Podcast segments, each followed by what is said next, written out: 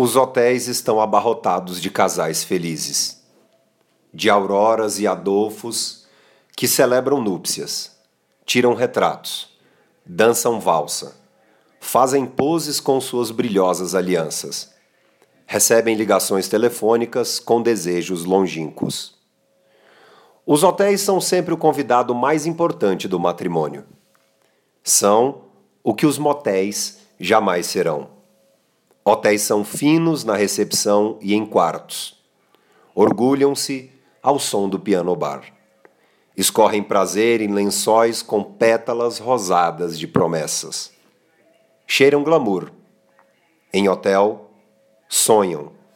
Em motel, somam. Hotéis têm postura.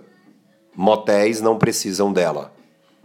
Na rede hoteleira, ninguém acha o gemido na moteleira, os gritos abafam quaisquer campainhas. Não há curso para camareira de motel. Ninguém lá vê currículo. Não se importam com a boa educação. Não se sabe o nome, nem sobrenome.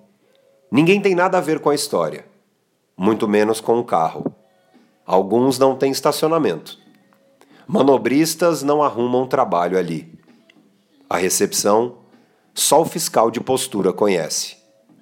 Aceitam dinheiro, cheque, cartão, nudes, vale transporte, menos a imprensa.